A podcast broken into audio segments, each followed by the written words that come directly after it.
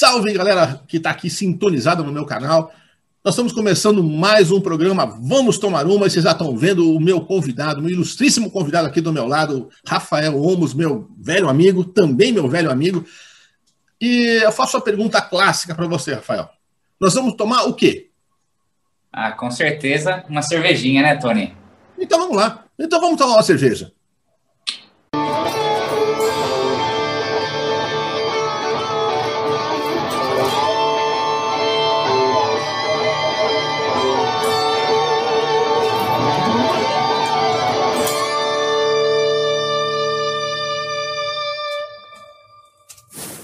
Então é isso aí, galera. Então a gente vai tomar uma cerveja com o Rafael Olmos.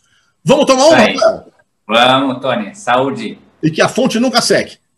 Com certeza.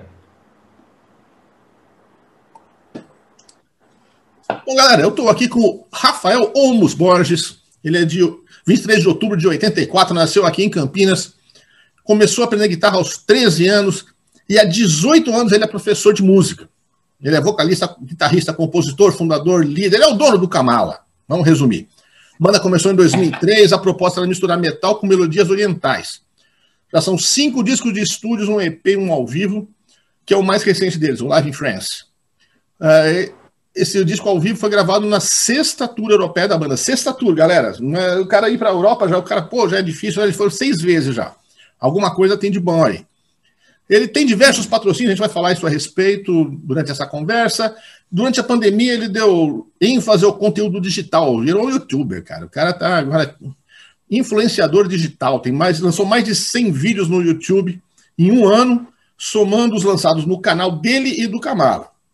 Criou uma série no Instagram, o Run to the Reels, que ele posta diariamente um riff de guitarra.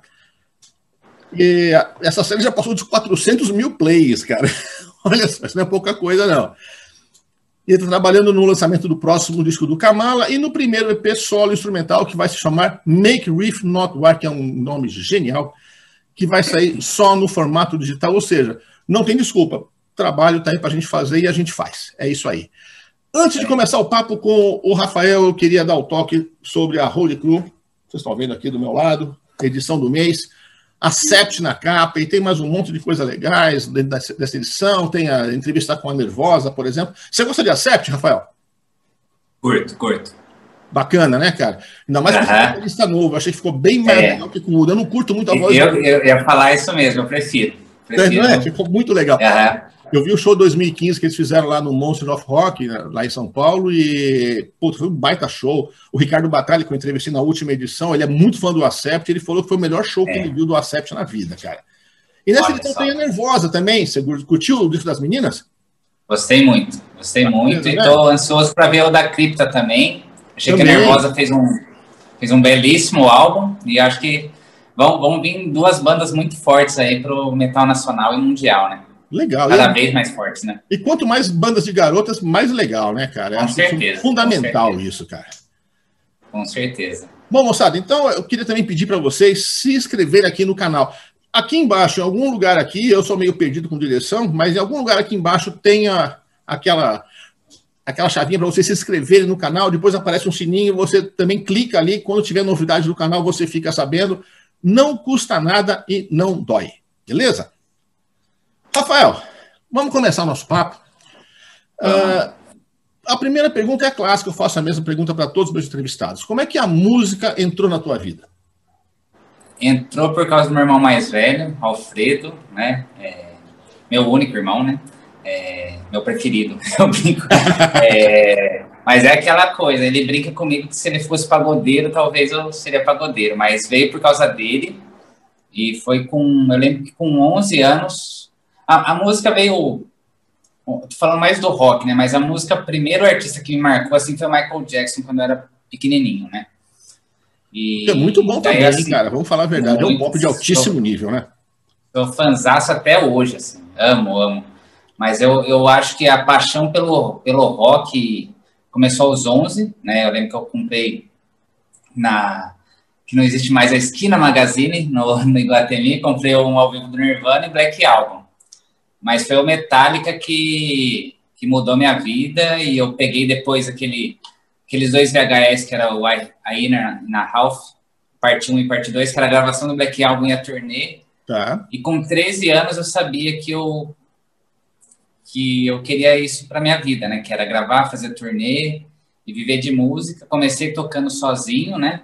Mas chega uma hora que a gente estaciona e daí falei para minha mãe, falei, não, preciso fazer aula, né? Tá. daí fiz aula com, com, o grande Márcio e aos oh, 15, né? Márcio, o Godinho, né? Godinho, Márcio Godinho. Toquei é, é. Grande Márcio Godinho, grande é, guitarrista. É, grande Márcio. E um cara é, extremamente responsável por, por ser o músico que eu sou hoje. E aos 18 eu comecei a dar aula, né? Então eu comecei a fazer aula um pouco tarde, né? Aos 15, mas eu tentei tirar o atraso aí. E aos 18 eu tive meu primeiro aluno e estamos aí até hoje. E, e formei o Kamala também, né? Então aos 18 eu comecei a trabalhar profissionalmente com música, né? Tá. Antes eu tinha banda de colégio, né? E depois eu sabia o que eu queria. E daí eu formei o Kamala e comecei a dar aula.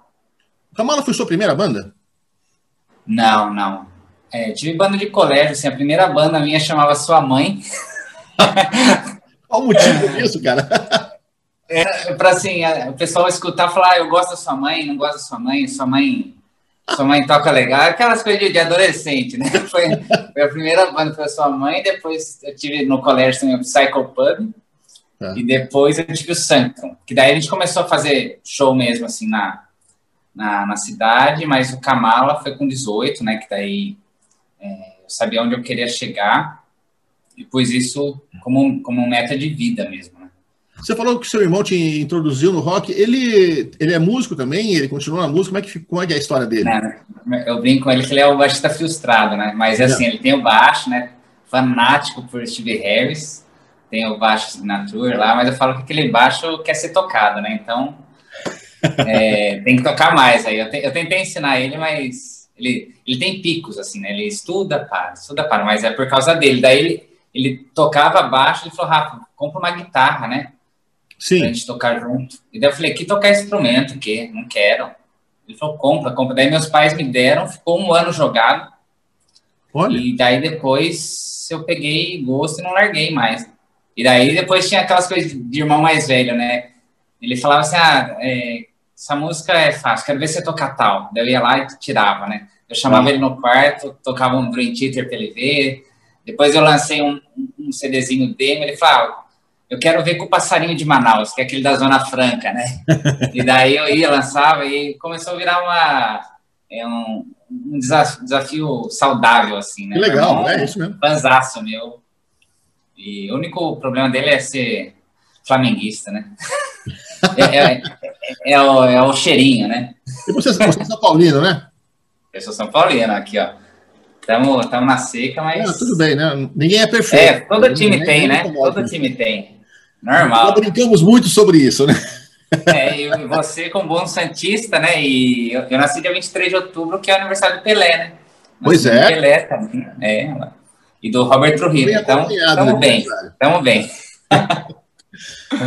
Cara, o, o Kamala, desde sempre, funde assim, o peso do death metal, do thrash metal, né? Fica num, eu acho que fica num ponto Sim. intermediário entre os dois, né? Com a é. música do Oriente.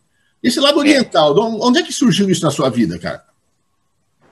Muito natural, assim, porque assim, o, o Kamal é uma deusa hindu, né? Que é o, uma deusa da sabedoria e do poder. E quando eu fui formar a banda, eu sempre gostei de, de bandas com conceito, né? Não que o Kamala canta, né? Até quando eu fui dar entrevista para o André Kisser no Pegadas, a gente conversou sobre isso. Algumas pessoas acham que é uma banda religiosa, não é, né? Eu tenho esse lance do hinduísmo, pela positividade das letras, né? Okay. E eu gosto da, da melodia, né? Eu uso cada vez mais menor harmônica. Gosto muito da, da parte artística também, visual, né? Então tem as tatuas aqui. Okay. Ganesha, Chakra, tem Buda aqui, Shiva, né? Eu gosto, né? Mas assim, não, não, não sou praticante da religião, porque você tem que abrir mão de muita coisa e. Sim, e, sim. Né? Mas eu, eu acredito que a música. Oi? Não é simples ser budista. Não, não. E, e, eu acredito que a música tem o poder de passar uma mensagem positiva, né? Eu acho que o mundo já está tão negativo, por que não a gente, com a música, mesmo com, com, o peso do metal, a gente tentar fazer uma, uma letra que você passe um ensinamento ou numa superação, numa situação ruim, você conseguir com a música se limpar e se reerguer e se conectar com a letra, né? Eu acho que. Sim. Isso é uma coisa que eu percebi em você. Você sempre faz uma coisa assim voltada para o positivismo, para a paz, principalmente, é, né, cara? É, é, é, uma coisa que a gente está precisando demais hoje em dia, né? Muito. Mais que nunca, eu acho. Mais que nunca. Mais que cara, nunca. Em 2012, o Kamala lançou o terceiro disco, Seven é. Deadly Chakras. Uhum. E aí, no ano seguinte, vocês partiram para a primeira tour europeia. É, acho que é o, é o, sonho de qualquer banda, né, cara? Fazer aquela, é. aquela turnê. Aquela turnê é porra louca mesmo. O Aquiles Priester fala que a, a, turnê caga sangue, né, cara? Que você fica. É, é. Faz 30 shows em 32 dias, você toma três é banhos nesse tempo todo, você come quando dá, você não dorme, você mora mais numa van do que em outro lugar, né? É, mas, mas não deixa de ser um sonho de consumo, né, cara? Não mesmo, com certeza. Agora, quando vocês voltaram para o Brasil, o pau comeu, né, cara? Houve um racha assim, geral na banda e você ficou sozinho. O que, que aconteceu? É, eu, eu tentei fazer o pau não comer, né? Na verdade, a banda internamente na, na turnê já, já tinha alguns pontos de desavença, assim, né? Porque eu, eu acho extremamente importante uma banda fazer turnê pra, acho que até para a galera se conhecer melhor. Eu digo que o Kamala foi fazer a primeira turnê depois de 10 anos, né? E a gente espera a primeira oportunidade, oportunidade perfeita, oportunidade perfeita não existe, né? Você tem que fazer acontecer. É isso aí. Então, acho que eu, se eu pudesse dar um conselho para mim no passado, seria faz antes, né? Tá. Vai, dá um jeito e faz. É, e turnê acaba sendo, eu brinco que é que nem namorar e casar. Uhum. Né? Você vê a, a namorada de final de semana, você fazer o show de final de semana é uma coisa, negócios passados, todo mundo com a sua vida. E a hora que você está 24 horas por dia, 7 dias por semana, a coisa muda, né? E lá mesmo na turnê, a gente fez sete países, né? Em um mês, assim, acho que foram, se eu não me engano, 19 shows. Fizemos é, Portugal, Espanha, França, Alemanha, Polônia, é, Holanda e Bélgica, né? Foi, foi, foi pegado, assim. E lá eu vi que eu eu estava trabalhando né? E tinham períodos que, que a banda estava trabalhando, tinha períodos que não. E eu o tempo inteiro, né? Acabou chovendo CD, faço networking, converso com o fã, acabou, parou de vender CD debaixo do braço, né? E, e, esse lance de você pensar não só no hoje, mas você pensar, tem show amanhã, tem show depois. Como que vai estar meu corpo? Eu vou, eu vou beber tudo que eu posso beber? Eu vou comer tudo que eu posso comer? Não, né?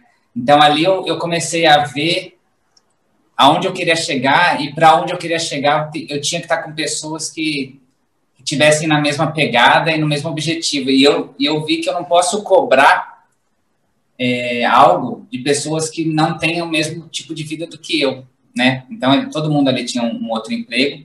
Eu tentei, sim, resolver numa boa, né? Na, na época, a gente marcou, fez uma reunião, expliquei todos os motivos de que eu não tenho plano B, né? Eu não tenho plano B, eu não tenho um salário de férias, né? Eu não tenho décimo terceiro, nunca tive, né? E eu pus muito a, aonde eu queria chegar. É, agradeci, fui muito grato a, na época, mas depois tivemos alguns problemas assim na, na ruptura, né? Uhum. Então é, é, algo que eu, que eu guardo no passado. É, não, não tenho raiva, mas também não faço é, de que é um capítulo que eu mudei do, da minha vida, assim. Perfeito, perfeito. Eu tentei resolver numa boa, mas, mas não deu e depois os negócios foram para outra direção. Mas faz parte, né? Claro. E aprendi o, o, com quem trabalhar e com quem não trabalhar. Isso é isso em tudo, né? Isso não, não só internamente na banda, mas com booking. E a partir daí eu comecei a organizar as próprias turnês do Kamala, né? Então, o Kamala tem seis turnês. A primeira a gente fez com booking, aprendi muito o que não fazer e eu lembro que quando eu fiz a reestruturação, eu, eu assumi isso também, porque eu queria é, passar a primeira turnê de quem tivesse vindo, diferente do que foi para mim, mas tudo, tudo eu, encaro como aprendizado, né? E eu acho que tudo é teste, né? Então a gente teve equipamento roubado, briga interna, né? Sim. E tudo mais. Então foi, foi, um, foi um mês pesado, ao mesmo tempo uma realização de um sonho, não só meu, acredito que de todo mundo da banda na época, né? mas eu acho que no que eu estava lá, eu falava, quando eu quero voltar? Quando eu vou de novo, né? Será que com esse pessoal eu consigo é, subir mais, é, mais níveis passo a passo, sem dar o passo maior do que a perna? Uhum. E vai muito de. Eu, eu, encarei como um teste, né? Então foi, foi, um, foi um teste pesado, né? Depois reestruturar, tem toda a parte legal da coisa também, mas é, eu acho que tudo é válido, tudo é válido e. É, né, cara? Nem todo mundo tem bem claro isso. A música é trabalho também, né? Tocar é, é mó é. legal, subir no palco, a galera é. curtindo, mas em torno disso tem muito trabalho, né, cara? E trabalho pesado, é. trabalho chato até.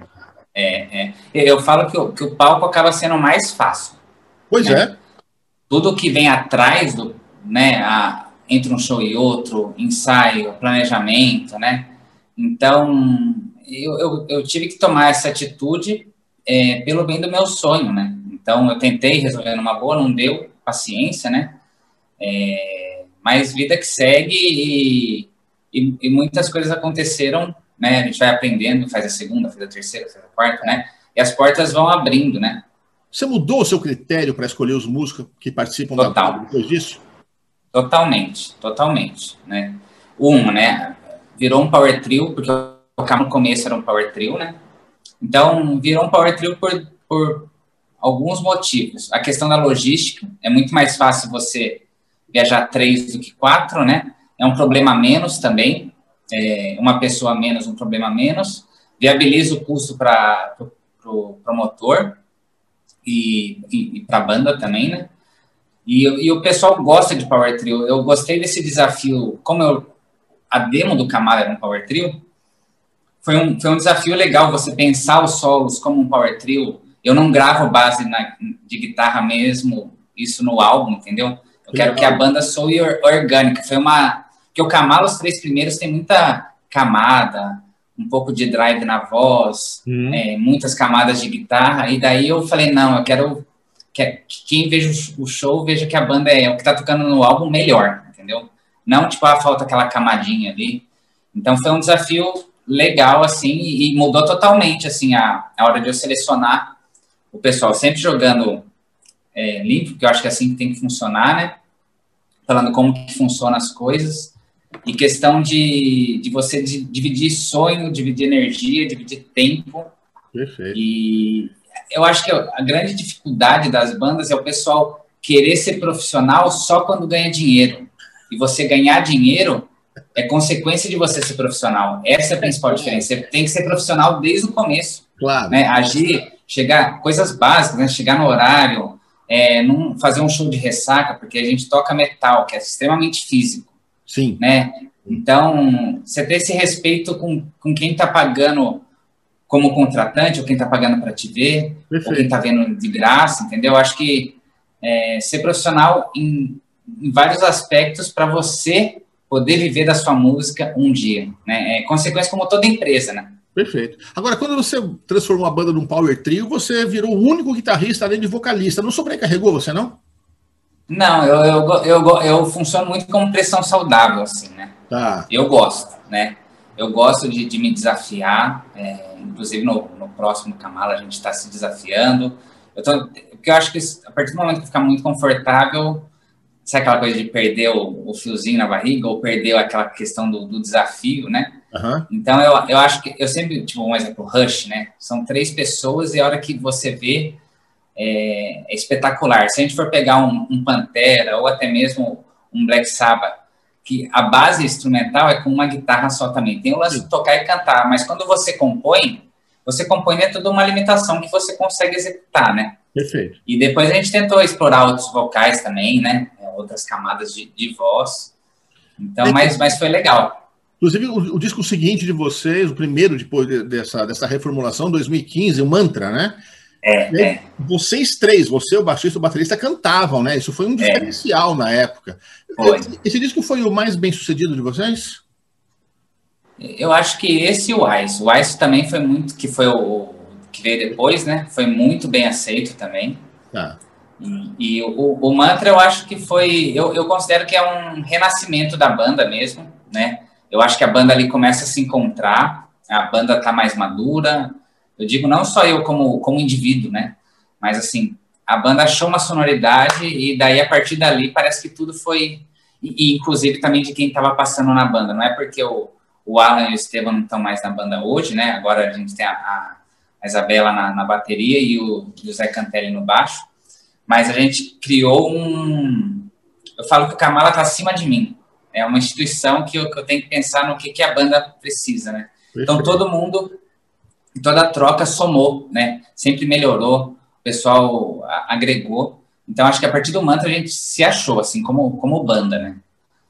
O Eyes of Creation, que você acabou de citar aí, saiu em 2018, ele saiu só no formato virtual, né, cara?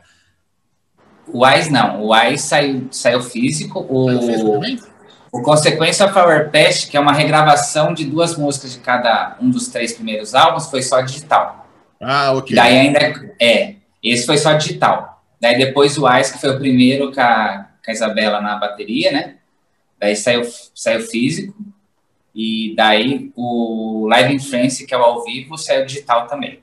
Perfeito. É o caminho, cara? Soltar digital? Hum, eu acho que é o caminho também. É, eu sou, sou muito romântico nesse ponto. Eu, eu gosto do físico. Eu acho que o trabalho físico é o, é o, é o complemento. Você enxerga a obra um todo, né? É, eu ainda sonho em ter um álbum do Camargo em vinil. Eu gosto de ter o, o encarte, o encarte que conecta as letras com a parte visual. Só que é, a gente não pode negar o digital hoje, porque ao mesmo tempo que, que perdeu essa magia do álbum, de sentir o cheirinho, de abrir, você tem pessoas do mundo inteiro consumindo a música com boa qualidade o tempo inteiro e você sendo remunerado por centavos, mas remunerado a cada play. Então, por que não estar tá em todo lugar possível, né? E, e, hoje é viável, né? Então, eu, eu vejo que isso também é o caminho. Mas eu acho que o, o álbum, né, o CD é, e o vinil, e agora tá voltando a fita cassete, na última turnê a gente já viu muita banda vendendo fita cassete, eu acho que virou um item de merchandise, assim como uma camiseta, um chaveiro, que o pessoal quer comprar, quer que você assine e aquilo é lembrança. Porque na hora de ela escutar mesmo, ela vai escutar num serviço de streaming, porque às vezes até um, um carro já não tem mais onde você pôr o CD, entendeu? Bom, para mim você não precisa nem perguntar, né, o que, que eu acho do CD físico, né? É só olhar é, atrás de mim aqui. É, mas eu também coleciono até hoje, assim, né? É muito legal, né, cara? Muito. Quando chega um CD, alguma banda manda para mim, pô, é mó legal abrir, ler o encarte, pô, é, é muito bacana. É. E vinil, então, é, é mais maravilhoso Nossa. ainda. Nossa, cara, eu... você já falou aí que no Eyes of Creation você, a baterista passou a ser a Isabela. E a Isabela, sua esposa. Sim. Quer dizer, a... todo mundo fala que banda é um casamento e você resolveu levar isso ao pé da letra, é isso? É, eu, eu na verdade, a Isabela ela substituiu o Estevam por uma lesão, né? Que o Estevam teve uma lesão uma, umas, um mês antes da quinta turnê europeia, se não me engano, a quinta ou a quarta. E ela já, ela sempre acompanhou assim, né? Para ajudar na luz, no merchandising, é, ajudar na montagem do palco. E ela já ia. E daí a gente não sabia o que ia fazer. E ela falou: não, eu, eu assumo o set, eu faço shows até ele melhorar. E rolou super bem, né? Então ela tirou o repertório em, em um mês, Olha. fez a turnê, né? Fez a turnê super bem, o pessoal elogiou muito. E o Estevam acabou não voltando para a banda, né? A gente conversou, é, mudou algumas coisas da vida pessoal dele, do que aonde a banda queria chegar. A gente resolveu numa boa, a gente é super amigo até hoje. E daí só que ela, ela entrou por total mérito dela. Eu falo que o pessoal pergunta, porque é, é uma curiosidade, né? Claro. Natural. Assim como quem toca com o irmão, ou o Andrés toca com o Johan, né? Que, que é família, né? Mas não, tenho certeza absoluta que todo, todos os casos de sucesso não misturam, no sentido de relacionamento é uma coisa, banda é outra. Então, na hora de da gente trabalhar, não tem essa de, de marido e mulher, não tem essa de, de tirar o pé. Acho que pelo contrário, como cada um sabe até o, o como o outro é mais intimamente, não tem aquela barreira, e daí a gente, na hora de, de brigar ao favor da banda, vai brigar como qualquer membro, né? Então a gente não tem problema algum, assim, acho que a relação nossa como banda e até pessoalmente só cresce, né? E eu, eu me considero até sortudo de poder dividir o, o sonho da minha vida com a pessoa que eu, que eu amo, mas independente de ela de a gente ser um casal, ela tá comigo porque ela merece. Isso é o mais legal de tudo, toca pra caramba, né? Isso que eu, Galera... comentar, cara, sem contar que ela toca pra caramba. Ela é, é uma baita de uma baterista. Exatamente. E vem mais novidade aí pro próximo álbum. Alguns vídeos dela, assim, com a, a, a drum cam, né, que chamam. E, pô, ela desempenha muito bem. Muito. É, exatamente. Então ela é total, totalmente merecedora da, de onde ela tá e e tem mais novidades aí pro, pro álbum novo. Ela compôs umas linhas de bateria espetaculares. Que legal, que legal. Né? E a gente está muito animado pro próximo aí. E você já comentou aí, né, cara, que vocês fizeram essa primeira turnê, que no fim não teve um desfecho tão legal quanto vocês imaginavam, Sim. mas vocês voltaram mais cinco vezes para a Europa. Uhum. Isso não é pouca coisa, não, cara, para uma banda underground, porque o Camalo é uma banda underground, a gente tem que total, admitir total, é. isso, né, cara? Tem sim, e, sim. e vocês voltarem praticamente uma vez por ano, foi praticamente isso, né? Uma vez é. por ano para a Europa é, é para poucos, né, cara? O que, que vocês fizeram para conquistar isso? Eu, eu acho que é ter pessoas à sua volta com o mesmo foco. Principalmente é, é isso e querer fazer acontecer.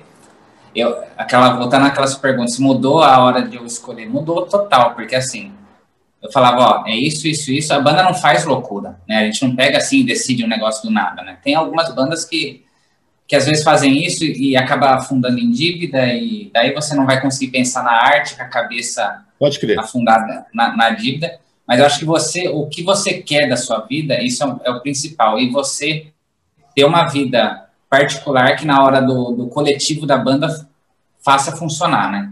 Então, você ter pessoas que amam tanto quanto você, merecem tocar com você e você é merecedora de tocar com elas e pôr um foco, um objetivo e, e trabalhar para aquilo. Não falar muito, mas, mas fazer. Teve, teve um ano que a gente fez duas turnês em um ano, daí teve um ano que a gente não. É, é, no mesmo ano.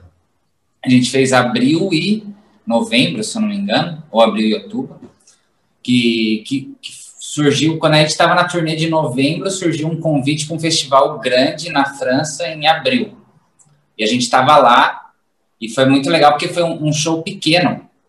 E o organizador desse festival grande estava lá. Olha. E daí acabou o show, ele falou: Eu quero vocês no meu festival. A gente conversou internamente, falou: Ó, vamos esperar como que vai ser até o final da turnê, né, para ver a questão de, de caixa, de tornar isso viável. Uhum. Deu tudo certo, a gente voltou da turnê, já confirmou, e daí foi um festival que teve no mesmo festival, é, foi dentro de uma igreja, é, espetacular. É, chama Metal Cultures, né, uma, uma igreja não, não ativa, mas virou um polo cultural. Sim. Então tem exposição de arte, cinema independente. Então teve o Masteria, que é uma banda muito grande francesa.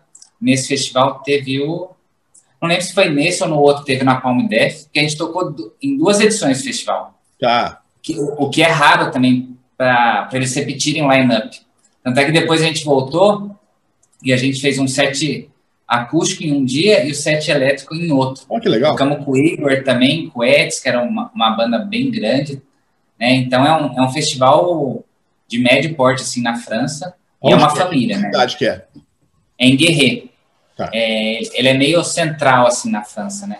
Tá. Mas, mas é a coisa mais linda assim, é é, é, de arrepiar, é de arrepiar e surgiu esse convite, né? Mas a gente mantém, era para a gente ter ido 2020, né? É, 2020 era para a gente ter ido, adiou por causa da pandemia, passou para 2021, não, não tem como ter, né? Eu acho que eu, eu não me vejo também, é, não só colocando a, a, nossa saúde em risco, mas também como todo mundo que está em volta da, da banda, quem cuida da banda lá, da hospedagem lá, eu acho que também banda também não deve gerar aglomeração. Acho que está na hora da gente ter empatia e responsabilidade social. Perfeito. Então, eu acho que não é a hora da gente é, causar qualquer tipo de aglomeração, por menor que seja. Está na hora de, quando tiver vacina, quando tiver todo mundo melhor, a gente volta, a gente espera e torce muito para que seja ano que vem, né? Perfeito. Então, a França então, é o país que vocês fazem mais sucesso na Europa? Aqui, ó. Ah, olha aí. é, acabou virando um país assim que, que acolheu muito, tanto é que teve uma turnê inteira francesa. Nesse ano que teve duas turnês, a demanda era tão grande que teve uma turnê inteira francesa. E, e a primeira vez que a gente tocou, em 2013, a gente fez um show só na França, foi em Montpellier. E foi um show, durante a semana, eu senti o pessoal frio. E falava, ah, francês é mais frio, né? Daí depois, quando a gente voltou para a segunda, que, que as coisas foram acontecendo, eu falei, meu Deus do céu, o, o, povo é muito enérgico, uhum. né? E daí a, acontece que o Kamala até toca em livraria lá, tipo uma livraria Cultura, uma FENAC, a gente toca o show à tarde numa livraria, coisa que aqui eu já tentei muitas vezes e não foi viável, a gente foi conseguir fazer acústicos lá fora, mas aqui né? não. Você tem que né? dar 10 mil quilômetros para conseguir isso. Exatamente, mas aconteceu, né? Tem até algumas coisinhas gravadas que a gente colocou no, no bônus do mantra, também tem um mantra deluxe que tem uns acústicos. E assim, teve turnê que a gente tocou de segunda a segunda na França. E é assim, show de segunda lá, né, cara? Foi também na, na, sexta turnê que, que a gente não imaginava gravar esse álbum, né? Não sei é, é, se eu te contei essa história, mas esse álbum a gente não não estava planejado. Vamos gravar um álbum ao vivo. Foi o último show da, da sexta turnê.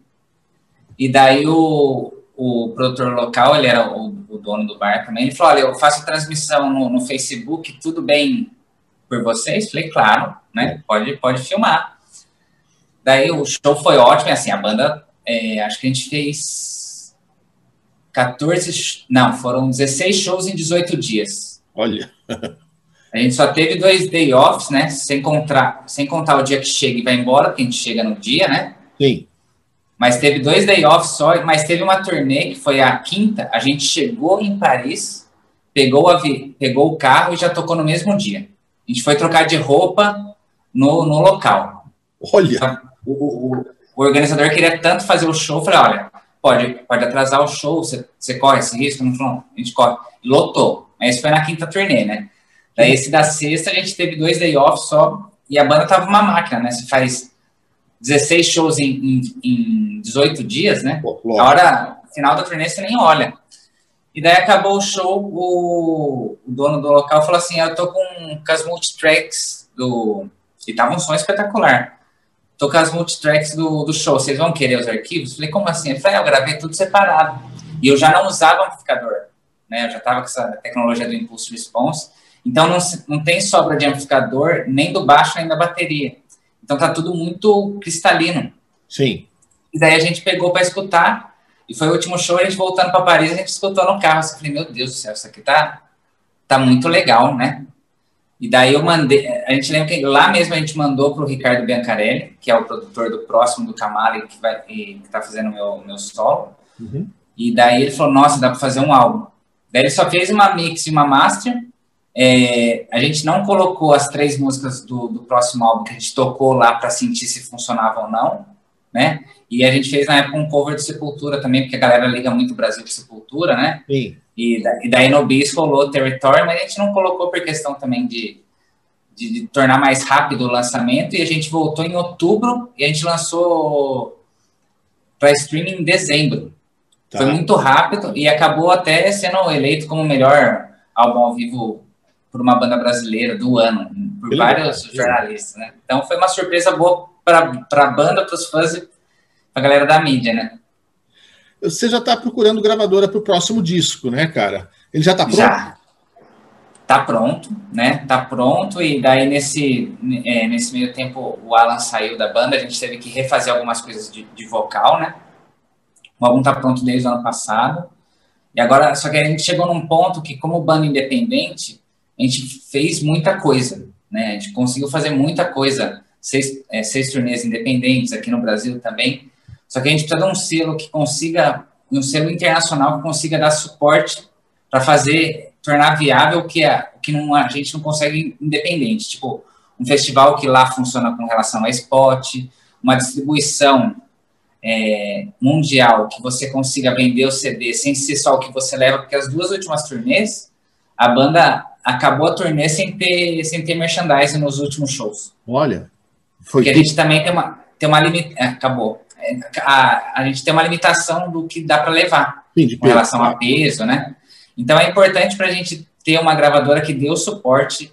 É, a gente busca um, um selo europeu, americano, um selo internacional que consiga fazer que, o, que quem gosta do trabalho consiga comprar esse trabalho sem ter a banda só em, em turnê, mas que consiga comprar numa loja. É mais fácil isso agora, cara. Olha, aquela, aquela banda lá de. Aliás, algumas bandas fecharam com a Frontes, aquela banda lá de Curitiba, o, o Electric Mob, não sei se você conhece. É uma excelente Sim, banda. Ótima rock. banda, espetacular. O Sculptor também. O... o Renan é o vocalista que é sensacional. Canta demais, né? Sim. E eles fecharam com a Frontiers, tem, tem mais bandas brasileiras com eles também, aquela Brutal Records americana, também é. algumas brasileiras, aquele Valvera, o Heavyland, que é do meu amigo Johnny Moraes. É. E, e, até aquela Big Can fechou com o nosso chapa Fabiano Negre, né? Que está lançando, ah, tá é. lançando dois discos, dois, dois EPs com eles. Quer dizer, ficou mais fácil, cara? Você acha que de, de repente essa turma está finalmente vendo que aqui no Brasil o pessoal faz rock de qualidade, rock e rap de qualidade? Tem muita banda boa, né? Você pode pegar da Frontier o Sculptor, teve o, o Electric Mob, tem a do Sérgio também, o Semblant, né? O Semblant também, que também tá, tá estão com a Frontiers. Eu acho que esse momento pandêmico, vamos falar assim, Sim. é incrível. A gente viveu um cenário de muita dúvida no mercado, que isso vai, vai ter um reflexo mais para frente. Ao mesmo tempo, eu acho que, que as gravadoras também estão vendo que é uma forma, sim, rentável você ter o streaming mais forte do que nunca hoje, né? Claro. E você conseguir fazer o recolhimento disso e olhar para o mercado daqui, que tem muita banda boa. Agora, você ter bandas também que estão dispostas a fazer turnê, a lançar material com. Eu falo que não é só o álbum, né? A gente não pode lançar só o álbum. Sim. Hoje, só o álbum e só o clipe ainda é pouco, né? A gente tem o fazer interações com, com live, ou fazer versões acústicas, ou versões ao vivo de quarentena, o que a gente viu de collab acontecendo, que a gente está conectando mais do que nunca. Talvez, nesse ponto, o cenário esteja um pouco melhor. Ao mesmo tempo que tem uma incerteza econômica gerando em tudo no que a gente está vivendo, talvez é um momento de, de, de se recriar também, né? Tá então, certo. talvez fique mais viável, né? Não sei. Te acredito. O interessante na sua biografia é que você tem vários patrocínios, né, cara? Todo mundo quer isso, é. né? Nossa, eu quero ganhar corda, eu quero ganhar guitarra, eu quero ganhar palheta, eu quero ganhar pedal, né? E o pessoal uhum. não sabe bem como fazer, e você conseguiu, né, cara? Deixa eu até ler aqui a turma aqui. Aqui pode falar tudo, pode falar no patrocinador, pode falar palavrão, só não pode falar mal dos Rolling Stones. O resto pode falar o que quiser. então você tá com a Solar Guitars, da Suécia, a Vertune, dos Estados Unidos, a Bogren Digital, da Suécia, e a School Strings, da França. Como é que você é. faz para conseguir um patrocínio, cara? Basicamente, assim, eu, eu, já tive outras propostas de patrocínio antes, mas eu também eu não consigo pegar algo que eu não uso, que é num web, né? Então, é, eu enxergo, enxergo até de forma ética e eu ter que endossar algo que faz a diferença no meu som. Tá. Então, é, é, um... Só que lá fora eu, eu, sinto que é muito mais transparente essa relação do, do, artista com a marca do que no Brasil. No Brasil, como a gente tem o intermediário da importadora, hum. isso torna, torna um pouco mais difícil.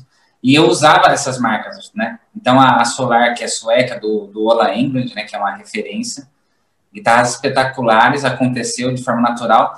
Por as guitarras mais top de linha da Solar ter a Evertune e eu ter as guitarras com a Evertune depois pela Solar, eu já fui na Evertune e falei, ó, mudou minha vida, a guitarra não desafina nunca. Eu gravei um CD, o novo do Kamala, eu gravei em um dia. Tudo solo, guitarra, dobra de guitarra base, porque não desafia, você ganha tempo e você tem essa economia também de, de, de até financeira no estúdio, né? É, meu, meu próximo... Eu não conhecia nem a Evertune nem a Bogren Digital. O que, que essas é. fazem, cara? É, a, a Evertune, eu vou, eu vou mostrar aqui, ó, para o pessoal ver. A Evertune é essa peça aqui, ó. Ok. Tá? Ela é bem grande, assim, ó. E ela é uma empresa americana que até o, o pessoal do Gojira endorse, o pessoal do Korn, né, o, o Gepaton também do Project, o Bittencourt tá usando também, né, é, para gravações, se não me engano, porque ela não desafina nunca. Então, independente de você passar um som e o, e o público chegar depois, esquenta o lugar. A afinação é, sim, é sim. perfeita. E eu tenho a pegada da mão direita muito forte. Eu sempre tive problema com afinação. Então, também, é, isso me dá uma segurança de execução no show melhor, né? Tá. Para gravação, não tem aquela, tipo, vamos ver se está afinado. Se afinou uma vez, está afinado. Beleza, isso aí. É, é, é, é, é uma coisa, é totalmente física, não tem nada tecnológico, assim, no sentido de, de um robô, nada disso, né? É um negócio totalmente físico e você pega o avião, que também tem essa variação grande de temperatura, a hora que você chega no outro continente, você dá um acorde e tá perfeito. Que beleza. Então, então a Evertune rolou pelas, por, por, eu já usar na Solar, e eu falo, olha, mudou minha vida, eu queria muito fazer parte da, da família. E rolou. E daí depois, nessa pandemia, aconteceu da Bogren Digital e da School. A School eu vou pegar já já, é, que é uma marca de corda francesa que eu conheci lá nas turnês. A Bogren Digital é uma empresa do Jans Bogren, que é que é produtor sueco, né, uma, uma lenda que produziu os dois últimos Sepultura, né, o Padre Machine Messiah, os dois últimos do Angra, Amon Amarth, Ark Enemy, Creator, David Townsend, ele é uma lenda.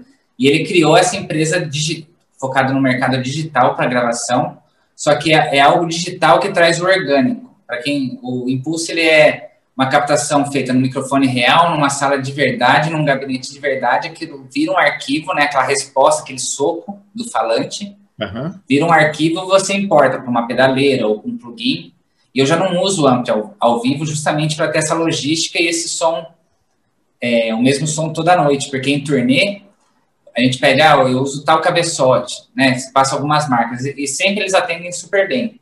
Só que se você pegar um para um Mesa Bug, para um Marshall, são, são cabeçotes muito bons, mas eles têm características diferentes que você pode demorar um pouquinho mais para chegar naquele som. Se trocou uma válvula, também isso vai interferir no som. Se o falante está rachado, vai interferir. Claro. Então, é uma qualidade que eu, que eu próximo do Kamala e o meu, meu som já são com os impulsos da Bogren, né? E o, e o ao vivo Live in France eu já usava impulso, mas não da Bogren, né?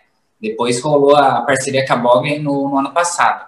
Perfeito. Né? Então é uma empresa assim, é algo muito legal, que o pessoal acha que tem que ter um equipamento muito caro, mas pode rodar numa placa de áudio. Já vi o pessoal carregando os impulsos até no celular, plugin de celular. Que bacana. E, e, tra e, traz esse, esse soco do falante que, que muitas das pessoas não gostam do som digital porque ele ficava magro, ele ficava seco, né? Uhum. Então é uma resposta de um falante de verdade, num mic de verdade, numa sala de verdade, aquilo é como se toda noite você tivesse o Jans Boggen é, microfonando e passando e fazendo a, a, mix de vários microfones e, e, aplicando a equalização, porque os impulsos dele já são a soma de vários mix com a equalização. Então vem esse som de álbum. É, é um negócio fantástico. Assim. Tem até uns vídeos no meu canal que eu, que eu explico pro pessoal e a School, uma corda de inox, e rolou meu pack Signature. Ó, que legal, cara. Então, ó, tem a, a bandeirinha aqui da França, ó, né? Uhum. É uma marca muito legal que eles têm é, a, a, corda de níquel e a de aço inox, que tem, tem um ataque muito legal. Ela dura mais também por não oxidar, né? O timbre também, o brilho. E agora na pandemia, um monte de gente reclamando da vida, alguns com razão, outros não. Você virou youtuber, influencer digital, cara. São programas muito legais, né, cara?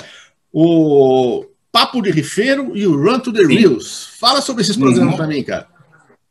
Então vamos lá. É, ou, ou a gente pode reclamar, ou a gente pode tentar enxergar disso de uma outra forma, né? Como é? eu escrevo coisas positivas, eu tentei falar, se eu reclamar não vai ajudar, então eu vou fazer, né? O que, que eu posso aonde eu estou errando? Porque a gente começa a ver que tava, tudo que a gente faz hoje estava à disposição antes. Só Sim. que a gente imagina, ah, eu tenho que ter a luz perfeita, eu tenho que aprender a editar. Ah, quando eu tiver tempo.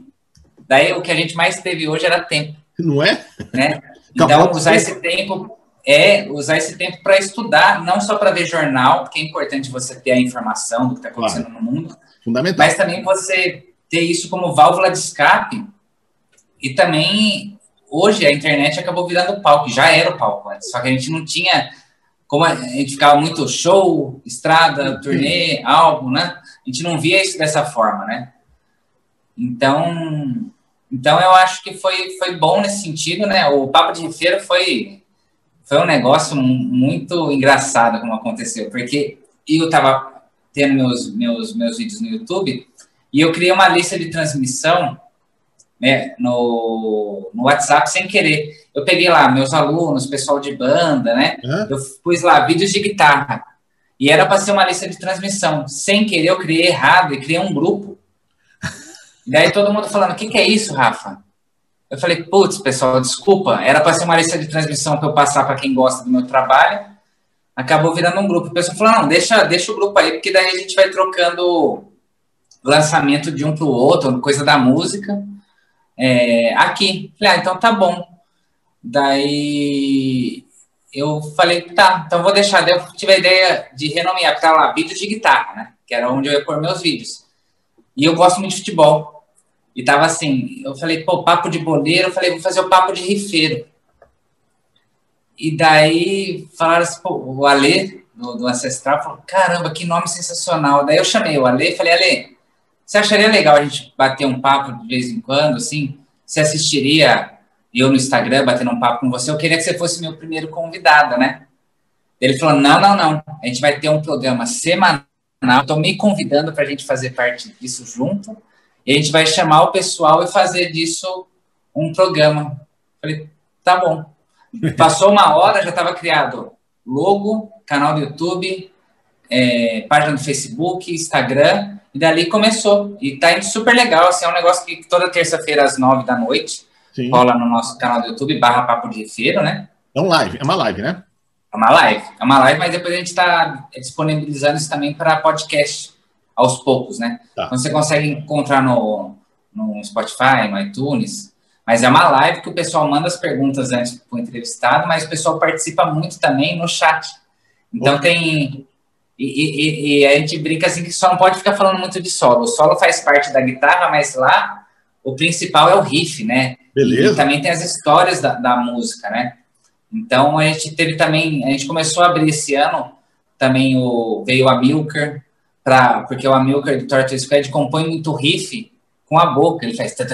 Ele, ele okay, solfeja, né? E daí o, o René tira na guitarra. Então a gente também mostrando o universo da música de várias visões diferentes. A gente legal. tem convidado que é mais orgânico de equipamento, pessoal mais tecnológico. Então é legal, a gente fala que não tem certo e errado. Tem o que está aqui na sua cabeça e o que você quer passar, né? Perfeito. Então, tá rolando super legal. Assim, e o Run to the Hills foi algo que eu tive no Instagram faz 100 dias né, que eu posto todo, ontem foi o dia 101, e daí quando deu a postagem número 100, eu fui contar, e eu até fiz um agradecimento ontem, porque eu vi que passou de meio milhão de visualizações. Olha que legal. Né? Quando a gente falou, estava com 400, você vê como, como é muito rápido isso, Sim. né? É até, é até meio...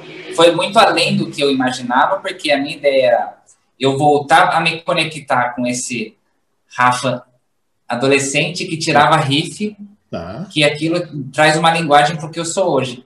Eu comecei a atender pedido do pessoal, o pessoal falava, ah, faz tal riff, eu ia lá, tirava para o pessoal. Comecei a tirar bandas também que eu gostava, mas eu nunca tinha tirado, né? Então, por que não agradar uma pessoa que me segue sim, sim. e, ao mesmo tempo, aprender uma outra, um outro vocabulário, né? Você saiu do metal nesse, nesse programa? Pegou no... riffs de outros estilos?